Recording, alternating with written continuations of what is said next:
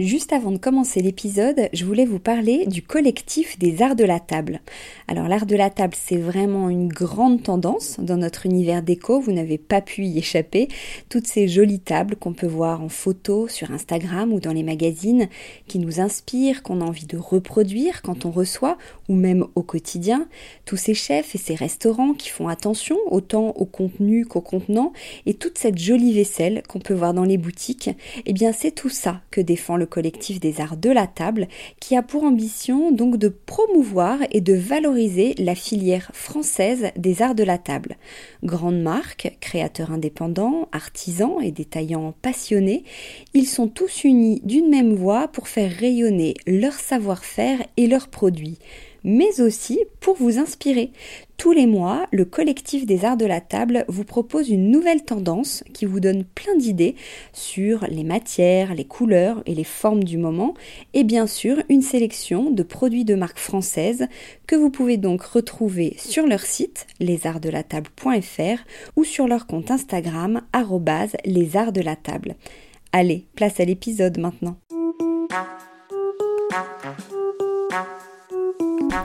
Bienvenue sur Décodeur, le podcast qui parle de celles et ceux qui font la déco aujourd'hui. Je m'appelle Hortense Leluc et à chaque nouvel épisode, j'invite à mon micro un architecte ou un designer, une marque reconnue ou émergente, un entrepreneur ou un influenceur, quelqu'un que vous allez connaître ou pas, mais qui dans tous les cas va nous parler déco. Son parcours, son métier, son quotidien, son univers, ses goûts, on saura tout. Enfin, j'espère.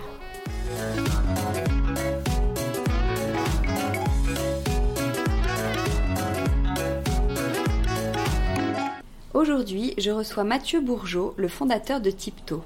Son idée est aussi simple qu'ingénieuse, des pieds en acier vendus à l'unité qui se fixent à n'importe quel plateau pour créer en un instant une table, un banc, un bureau.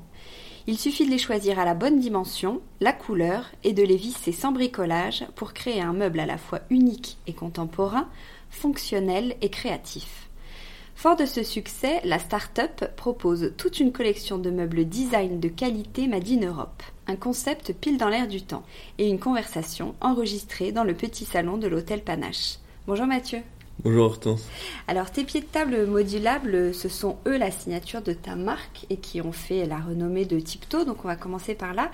Est-ce que tu peux nous raconter l'histoire de ces pieds? Comment tu as eu euh, cette idée? Pourquoi se lancer dans ce projet? Euh, Alors au moment où j'ai commencé, euh, je sortais d'études de gestion d'entrepreneuriat avec une envie folle de raccrocher l'univers du design d'objets qui m'avait toujours fait envie et, et et qui n'était pas la voie que j'avais choisie dans mes études.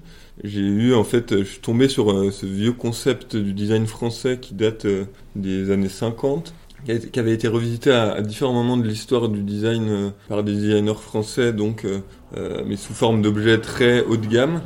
Et en fait, cette idée d'un pied de table avec une vis qui puisse se fixer sur n'importe quelle surface, c'est quelque chose qui m'a qui m'a touché et, je me suis dit que ce serait génial de le redessiner, le repenser pour euh, en faire un objet vraiment euh, accessible à tous et, démocratique. Oui, parce qu'en fait, il faut qu'on ait une planche. Chez vous, on achète quatre pieds, on choisit la taille des pieds et c'est bon. C'est ça le concept de base. C'est ça le concept de base. Euh, on, nous, on propose en effet soit les pieds à l'unité, donc c'est vraiment de beaux objets de design qu'on marie avec une, un matériau existant, soit on, on, nous propose aussi les plateaux, donc on peut acheter un meuble fini euh, chez Tipto. Et comment ça il fonctionne Les pieds sont avec des vis de serrage, il n'y a vraiment pas besoin d'outils Alors il y a quand même une... Euh, nous on fournit quand même une petite clé à laine euh, simplement pour finaliser le serrage. suivant la taille des pieds, c'est pas indispensable. Mais l'idée, c'est en effet de, de, fixer ses pieds sur un plateau avec une seule vis et d'obtenir un meuble qui est parfaitement stable pourvu qu'on respecte les caractéristiques qu'on recommande de plateau. C'est-à-dire le, bon matériau et euh, les bonnes dimensions, la bonne épaisseur.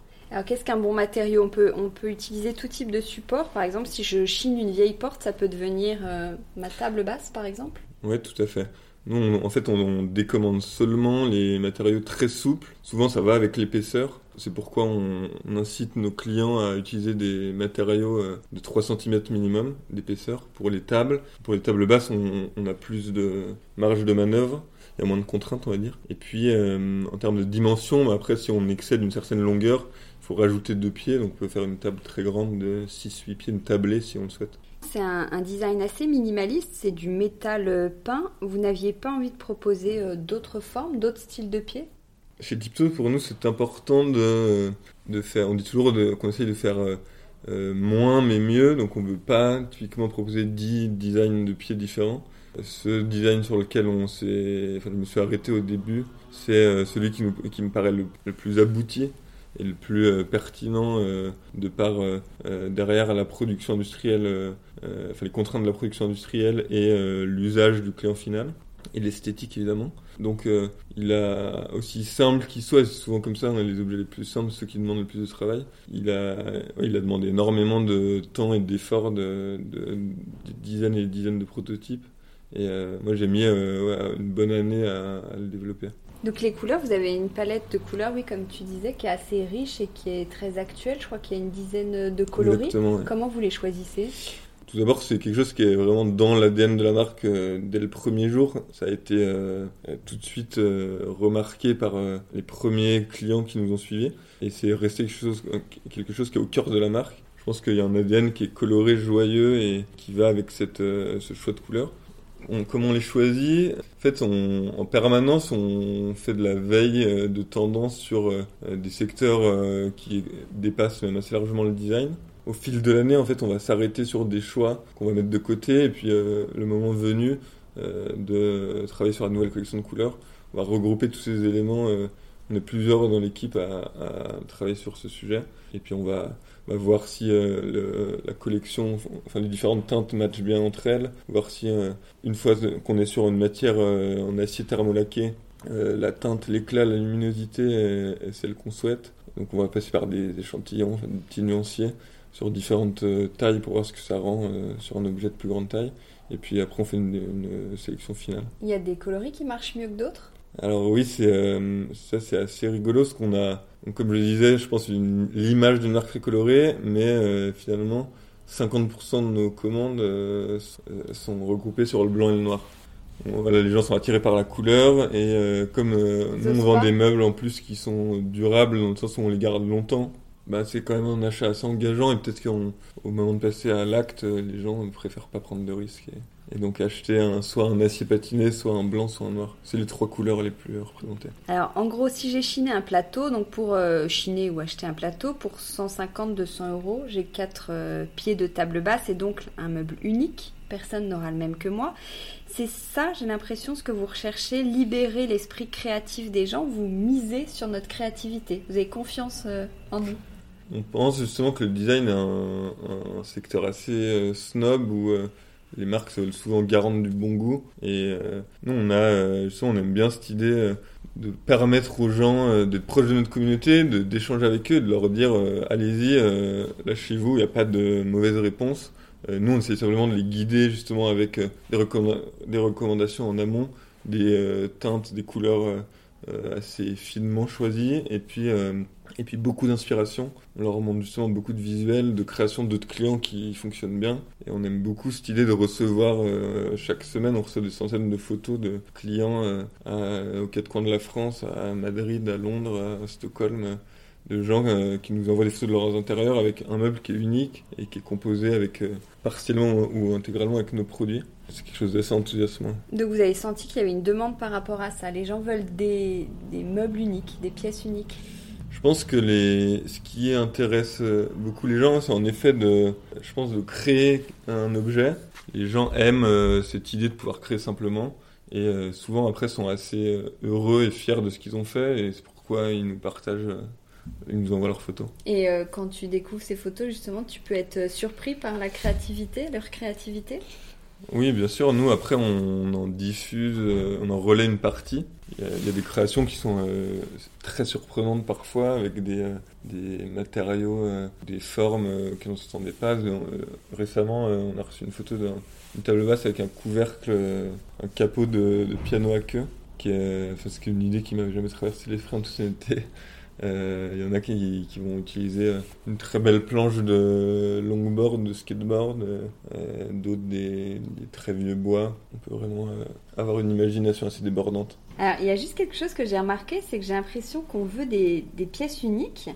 Euh, les gens veulent pas la même chose que leurs voisins, d'où le développement de la personnalisation, du do-it-yourself. Et pourtant, les intérieurs se ressemblent tous quand même beaucoup. Il y a un fil rouge euh, commun. Tout le monde surfe quand même à sa manière sur les mêmes tendances. On veut tous un peu la même chose, mais différemment, non? Euh, Ouais, c'est un bon point. Alors je pense que le premier élément qui me vient à l'esprit, c'est qu'il y a une espèce de standardisation qui est faite par les médias en ligne, je pense. Je fais référence notamment à des médias comme Instagram ou Pinterest, où on a quand même des codes assez forts qui ressortent euh, dans le contenu visuel et donc qui sont repris par les gens, qui influencent les gens dans leur choix forcément. Après, euh, en effet, je pense que les gens essayent néanmoins de d'avoir euh, un intérieur un peu unique parce que euh, je trouve qu'il y a un contexte un peu social qui fait qu'on est dans un, environnement et une certaine anxiété, enfin un, monde un peu anxiogène et euh, j'ai l'impression que les gens ont de plus en plus besoin d'avoir un chez eux qui leur ressemble, dans lequel ils se sentent très bien, dans lequel ils peuvent y passer du temps et, qui est un peu protecteur je pense que ça va avec cette idée de se dire je m'approprie mon lieu, c'est l'habitat, ça c'est quelque chose d'assez intime les gens veulent s'approprier en ayant des pièces euh, auxquelles ils sont vraiment attachés. Alors vous vendez aussi des étagères, des tables, des bureaux, des tabourets et des chaises. Vous dites notre mission créer des meubles durables, mieux pensés et mieux produits. Alors ça veut dire quoi? Alors c'est euh, quelque chose qui est euh, tout d'abord une conviction vraiment profonde de, de chaque personne qui compose l'équipe Tipto. Je pense que c'est vraiment un, élément qui nous rassemble tous. L'idée, c'est d'avoir une marque qui euh, se, différencie des autres sur, notre secteur de par son engagement euh, durable. Euh, on essaye de, à chaque étape de la conception et de l'industrialisation d'un produit, d'être responsable environnementalement. C'est-à-dire qu'on va penser le produit pour qu'il ait peu de composants interchangeables et une durée de vie longue. Ensuite, on va choisir des matériaux qui sont toujours très durables, c'est-à-dire euh, de l'acier, qui est un matériau qui se recycle à l'infini, qui est très costaud, euh, du bois qui est toujours euh, certifié PFC ou FSC, donc issu de forêts durablement gérées, et si on utilise du plastique, c'est du plastique recyclé. Des matériaux ensuite qui sont assemblés de manière sans aucune concession sur la solidité. Donc on va aller chercher les meilleurs savoir-faire dans les bonnes régions d'Europe, et on fabrique justement à 100% en Europe. Et enfin, en termes d'usage, on va euh, avoir un produit qui est, où il y a la matière au bon endroit euh, et un usage simple, efficace, euh, qui est satisfaisant pour le client et qui permettra au client de garder son meuble 20-30 ans s'il le souhaite. Mais le fait d'apporter beaucoup d'importance à la qualité des matériaux, à leur finition, vous avez été sensibilisé à ça ou vous avez l'impression de répondre à une demande? Bah, en fait, le, moi, c'était un élément fort chez moi. Euh, enfin, pour moi, dès le dessin du premier produit, le pied de, table, qui en plus, lui, a la particularité de pouvoir directement s'assembler à des matériaux existants, des matériaux de récup euh, en particulier. C'est vraiment quelque chose que j'avais euh, fortement en moi et que j'ai mis dans tous les briefs de produits par la suite, que ce soit les étagères, le tabouret, la chaise. Enfin, de plus en plus, on ressent que ça fait écho chez nos clients. Je pense que dans le mobilier, il y a pas mal de retard à ce sujet. Euh, si on compare à euh, l'alimentaire, la mode, euh, la cosmétique, où il y a quand même des marques un peu avant-gardistes sur le sujet. dans le mobilier, je pense que les gens commencent seulement à se rendre compte que en fait, jeter ces meubles, comme on nous a appris pendant les dernières décennies avec les géants qui ont pris une place monopolistique sur le marché du meuble, bah, c'est pas quelque chose de viable et de durable les gens sont de plus en plus sensibles à cette démarche de se dire on peut des références, mais des références qui ont du sens. On n'a pas 20 modèles de chaises, on en a une. Idem pour le tabouret, idem pour la table. Et en revanche, tout est fait en Europe, euh, tout est solide.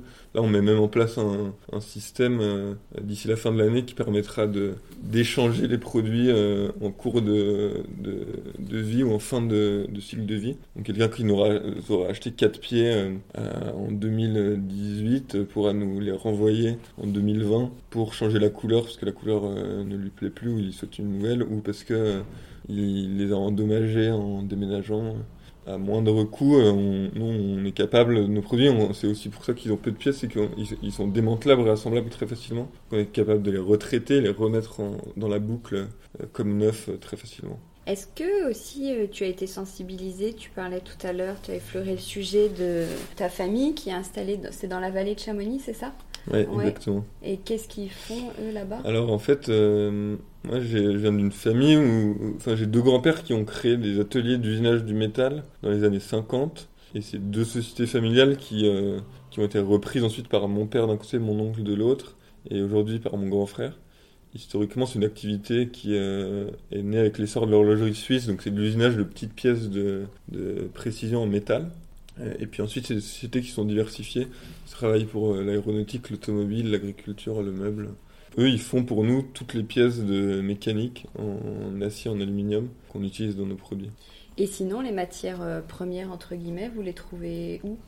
Ensuite, on a une méthode de sourcing euh, pour... Euh, justement, on raisonne en fonction des régions. Il y a vraiment des savoir-faire en Europe, suivant les pays. Il y a des pays qui sont vraiment industriellement plus axés sur le, les métiers du bois, d'autres sur le travail du métal, d'autres sur le plastique. Et on va aller dans ces régions-là et, euh, sourcer euh, des fournisseurs, les rencontrer, faire pas mal de, tests avant de s'engager avec eux pour être sûr que la qualité, le niveau de finition, on a beaucoup de fournisseurs qui euh, nous suivent pas parce que le niveau de finition qu'on exige est trop important. Et en, et en, même temps, on a besoin, on essaye d'offrir des prix, enfin des produits à un prix assez compétitif pour le secteur du design. Chez nous, une table basse, ça commence à 350 euros, ce qui est, euh, ce qui est quand même très performant. Donc, euh, on a une exigence assez importante de, industriellement, produire euh, des, des, objets qui soient beaux, mais à un coût Et comment vous faites justement pour avoir ce coût compétitif? L'étape cruciale, c'est la conception revient à peu d'éléments dans les produits. Ça demande beaucoup de travail pour avoir par exemple une chaise qui s'assemble avec une seule vis. On a peu d'éléments et des, et éléments qui sont interchangeable, c'est-à-dire que on va avoir, euh, par exemple, l'assise de nos tabourets, elle fonctionne pour les trois tailles du tabouret. Euh, le pied euh, de la table basse, c'est le même pied pour les autres modèles, les différents modèles de table basse qu'on propose et pour le banc. Donc en fait, on a on optimise les volumes comme ça et on arrive à avoir euh, une production industrielle très efficace et un prix final pour le client qui est accessible alors qu'on a un produit qui est en termes de qualité équivalent aux plus belles marques de design. Mais du coup, comment vous êtes organisé en termes d'équipe? Vous avez des les artisans avec qui vous travaillez sont indépendants? Ouais, alors les nous on a tout le design, la conception mécanique en interne.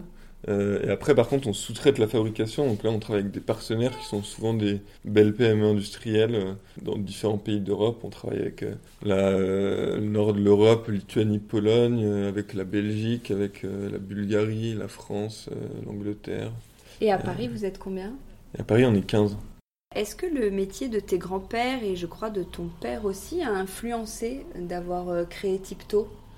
Je, je pense que d'une certaine manière, forcément, parce que euh, moi, petit, euh, on habitait, euh, on a passé 15 ans à habiter dans un appartement au-dessus de l'atelier familial. Donc, moi, c'était ma cour de récré en sortant de l'école, d'aller courir dans l'usine et jouer entre les machines. Donc, j'ai été exposé, je, pense, à l'univers industriel, l'huile, le métal, ces odeurs et cette ambiance-là depuis tout petit. Après, euh, moi j'ai pas connu, euh, j'ai peu connu l'un de mes grands-pères et pas connu du tout euh, celui qui a créé la boîte que mon père et mon frère ont repris. Donc je pense que, enfin j'y pense, régulièrement et je me dis que ça, le ferait sans doute sourire de savoir que son petit-fils a créé une marque de meubles qui utilise dans, dans chaque produit des, des, pièces fabriquées dans son atelier, l'atelier que lui-même a créé 60 ans plus tôt. Donc je pense que oui, il y a une influence quand même assez euh, forte, même si elle est indirecte. Euh, tu en parlais tout à l'heure, vous êtes une marque qui est optimiste, qui respire la, la gaieté, la créativité. Ce sont vraiment des valeurs qui sont importantes pour toi euh, Ou c'est le hasard?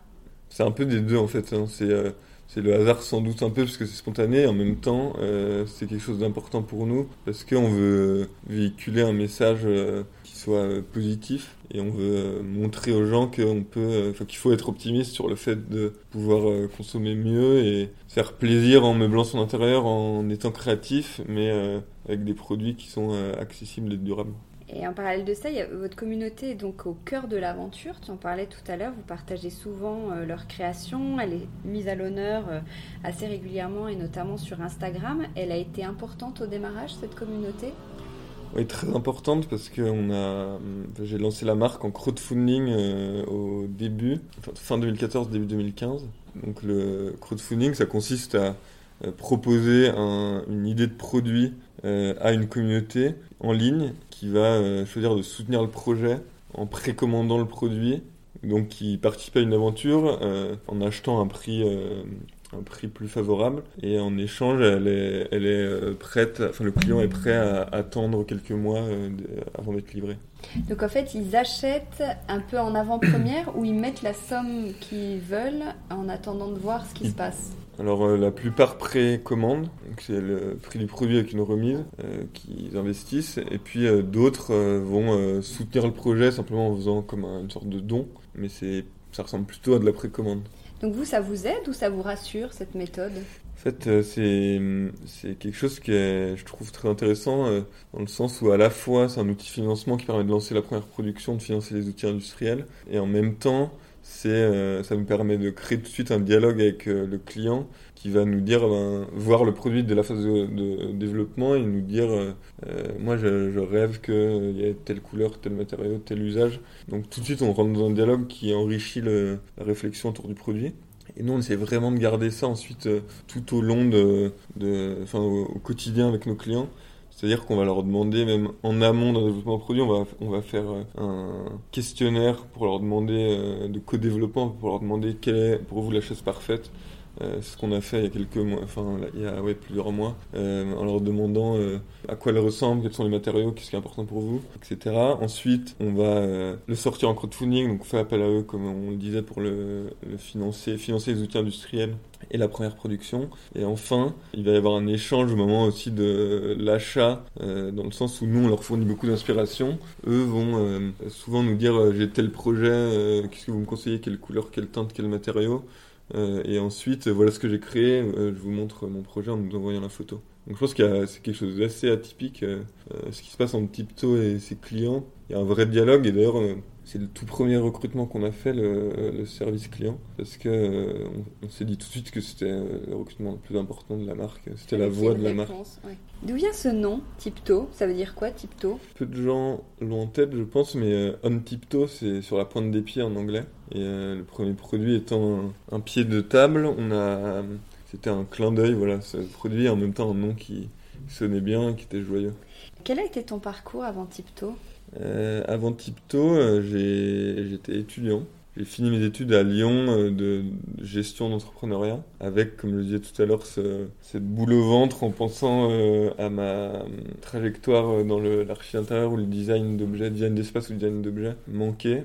À quel moment tu t'es dit que c'était manqué? Entre guillemets, ben parce que en fait, j'ai réalisé au cours de mes études que, que la composante créative me manquerait dans les métiers auxquels j'étais destiné en, faisant des études de gestion.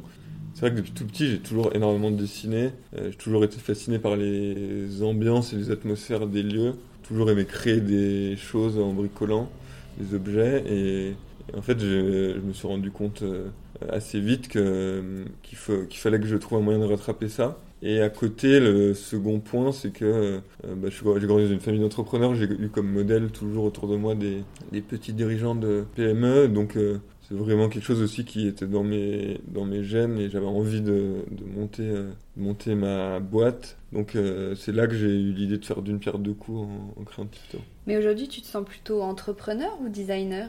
Plutôt entrepreneur parce que j'accorde euh, pratiquement la moitié de mon temps au développement de produits, mais, euh, n'ayant pas eu de formation académique, euh, on va dire que je suis designer autodidacte. Après, je m'occupe, je m'occupe peut-être d'ailleurs plus de la partie conception mécanique que du dessin.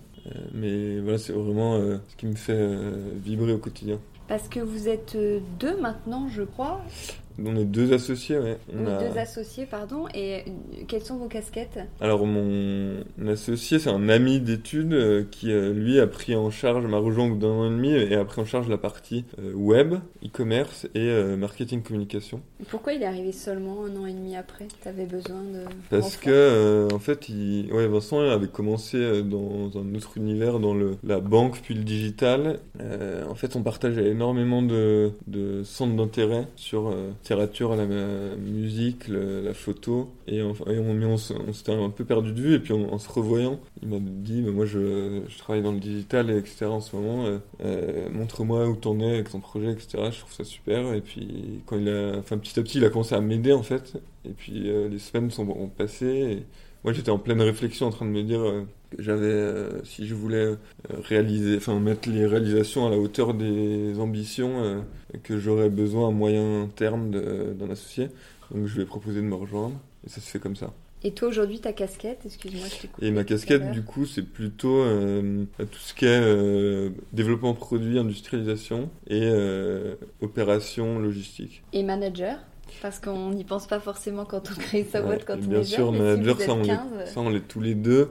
Bah, aujourd'hui, donc, on est une équipe d'une quinzaine de personnes, euh, avec des. Ce qui je pense, c'est une des plus grandes fiertés euh, de voir une équipe avec des gens euh, qui comptent pour nous, euh, qu'on trouve individuellement tous de rôles créatifs, inspirants, compétents et avec qui on partage des choses. Je parlais tout, à l'heure de, notre intérêt commun à tous pour le l'environnement, la nature. Euh, ce qui est intéressant, c'est que chacun finalement, il a des personnalités très diverses euh, au-delà de ses, ses, points communs. La moyenne d'âge doit être de 27-28 ans. Et non, c'est ouais, c'est à la fois c'est pas facile parce que euh, bah, moi c'est ma première boîte. j'ai le même âge que les gens que je manage. J'ai et donc faut quand même toujours être le capitaine à bord, essayer de, de donner confiance, montrer la direction et, et c'est un travail euh, quotidien, mais, mais euh, c'est, je pense, la chose la plus, euh, la plus gratifiante de voir une équipe se construire. Alors pour imaginer encore mieux tes journées, on va inventer une semaine type avec des créneaux. Tu pourrais imaginer ce que tu es en train de faire. Par exemple, qu'est-ce que tu fais le lundi à 9h euh, le lundi à 9h, euh, souvent justement en point euh, produit. donc en ce moment, je peux être autour d'une table avec une chaise sur la table en train de regarder des, les détails d'un proto, regarder les rayons du, dossier de, du dossier de la chaise et ausculter les, moindres détails de, de, la dernière version du prototype qu'on a reçu avec Grégory qui est le responsable de développement produit chez nous. Le mardi à 17h être euh, en train de finir le point d'équipe euh, hebdomadaire où on fait le tour de table de toutes les activités de la de l'équipe, fait le point de la, les objectifs de la semaine et le point euh, de la semaine passée. Le mercredi à 13h. Euh, le mercredi à 13h, euh, je suis en train de déjeuner avec Vincent. Euh, c'est le jour de la semaine où on déjeune tous les deux, donc on associé. On a notre petit spot secret qui me fait souvent penser à OSS 117. c'est un lieu assez atypique, il est très franchouillard, où il y a de la bonne cuisine et, qui est ressourçant. À côté de vos bureaux. À côté de donc on n'aura pas l'adresse. Non. Non. le jeudi à 20h. Le jeudi à 20h, euh, j'essaye de soit d'aller faire un peu de sport pour décompresser, parce que je prépare le Mont Blanc que je vais faire pour mes 30 ans début juillet. Donc, ah, super. En ce moment, j'essaie de m'entraîner ou je retrouve des amis pour euh, prendre un verre. Et le vendredi à 14h Et le vendredi à 14h, souvent c'est le rush. Et je vais bah, essayer de boucler les sujets du, du, de la semaine avant le week-end. Donc euh, je vais être dans ma bulle euh, sur, mon Mac et essayer d'aller le plus vite possible euh, pour boucler les tâches à accomplir. Est-ce qu'il y a un moment de la journée que tu préfères? Alors à Vincent, on est tous les deux assez, pour habitude de travailler assez tard. C'est vrai que c'est un moment euh, assez privilégié parce qu'on est souvent bah, du coup tous les deux et on, on, peut discuter de tout, de rien, de perso. Enfin, c'est à la fois je trouve le moment où on se reconnecte euh, en tant que copain et en même temps on a des discussions pro qu'on n'a pas pu avoir dans la journée. Est-ce que tu aimes la déco? Est-ce que c'est important pour toi? Euh, La déco évidemment c'est très important pour moi. J'ai pas du tout ce côté qu'on pourrait penser peut-être ras-le-bol de parce que j'ai le nez dans, dans le, ce secteur toute la journée. Euh, non, chez moi le soir, je vais souvent euh, encore euh, déplacer des, enfin réorganiser euh, le salon ou ou mettre un cadre ou changer l'emplacement des chaises. Non, c'est vraiment une passion qui s'arrête jamais. C'est comment chez toi? Est-ce que tu as un style? Non, moi je mixe pas mal les choses. Je pense que c'est une tendance du moment d'ailleurs. Non, j'ai des euh, vieilles chaises avec des objets assez neufs. J'ai euh, mon appart, il a, un côté un peu chalet, qui euh, c'est le hasard, mais ça, ça me rappelle la région d'où je viens, qui a beaucoup de bois, de blanc et des touches de couleurs. Donc il est, je pense, joyeux et en même temps il a un côté assez nature. Et qu'est-ce qui t'inspire? Qu'est-ce qui nourrit ton univers et donc l'univers Tipto Je pense que moi je passe pas mal de temps dehors, donc je pense que les couleurs, les matériaux, les... c'est des choses qui, nourrissent indirectement, à mon avis, la créativité. Ensuite, euh, aussi, je, bah, suis très, me suis très au courant de ce qui se fait, je lis beaucoup la presse d'écho. On essaye de voyager aussi euh, quand on peut, euh, pour, parce que je pense que c'est primordial pour pareil, s'imprégner d'ambiance, de couleurs, d'atmosphère. Donc euh, c'est un mix de tout ça. Est-ce qu'il y a un designer ou un courant que tu aimes particulièrement? Non, on se réfère euh, régulièrement à Jean Prouvé parce que c'est euh, un des premiers designers industriels français, sans doute le premier. On se reconnaît dans deux choses. Le, premier élément, c'est le côté penser les choses avec bon sens pour euh, proposer des produits euh, de qualité à un prix accessible. Et euh, la seconde chose, c'est comment le savoir-faire, la technicité dans la fabrication qui permet d'avoir des objets durables et qui qu'on garde pour toujours. Quel est ton dernier achat déco? Mon dernier achat déco, c'est une paire de chaises tonnet donc les chaises de bistrot euh, allemandes euh, qui font partie des premières chaises euh, produites de manière industrielle, qui sont très vieilles en canage, très belles. T'adores les chaises, t'as une passion pour les chaises? C'est vrai que j'adore les chaises.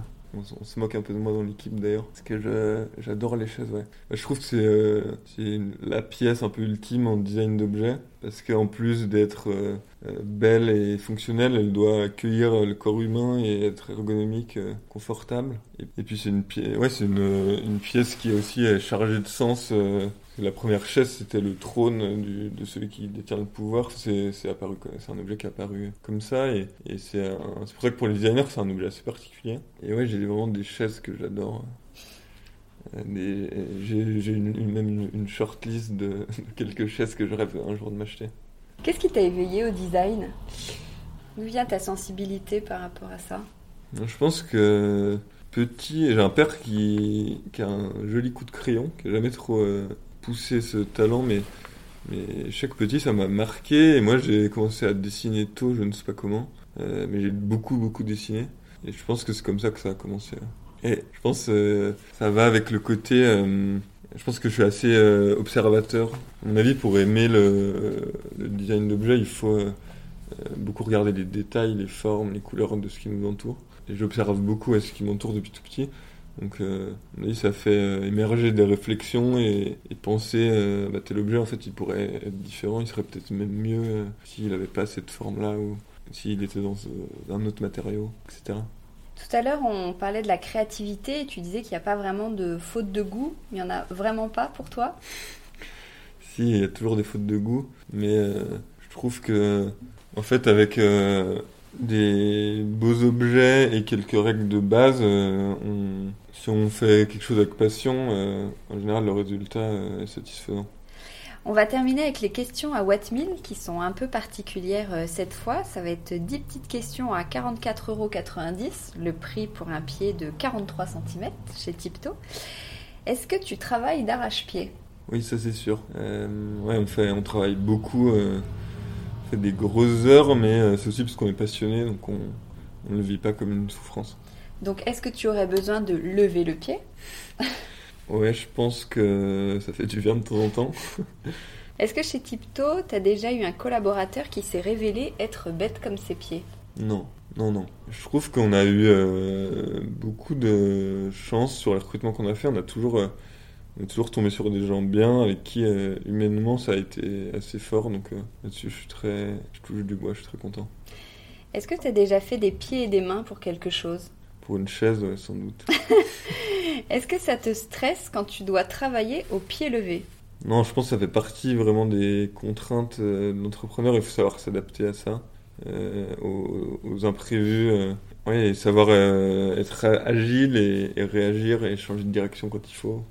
Donc est-ce que tu es plutôt quelqu'un qui a les pieds sur terre? J'espère, et je pense que oui. Et est-ce que tu es du genre à mettre les pieds dans le plat? Non, pas du tout. Non, je suis quelqu'un, je, pense, d'assez diplomate après, c'est important aussi de savoir dire les choses, mais euh, je fais, je pense que je, en tout cas, j'ai toujours en tête de, prendre soin des gens et de, de, ouais, de pas brusquer les gens, de, faire les choses euh, comme il faut. Et est-ce que ce matin, tu t'es levé du bon pied? Ouais, j'ai, je sors de quelques jours de, de maladie, donc euh, cette semaine, pour le, la première fois, je me suis du bon pied. Merci beaucoup Mathieu. Merci.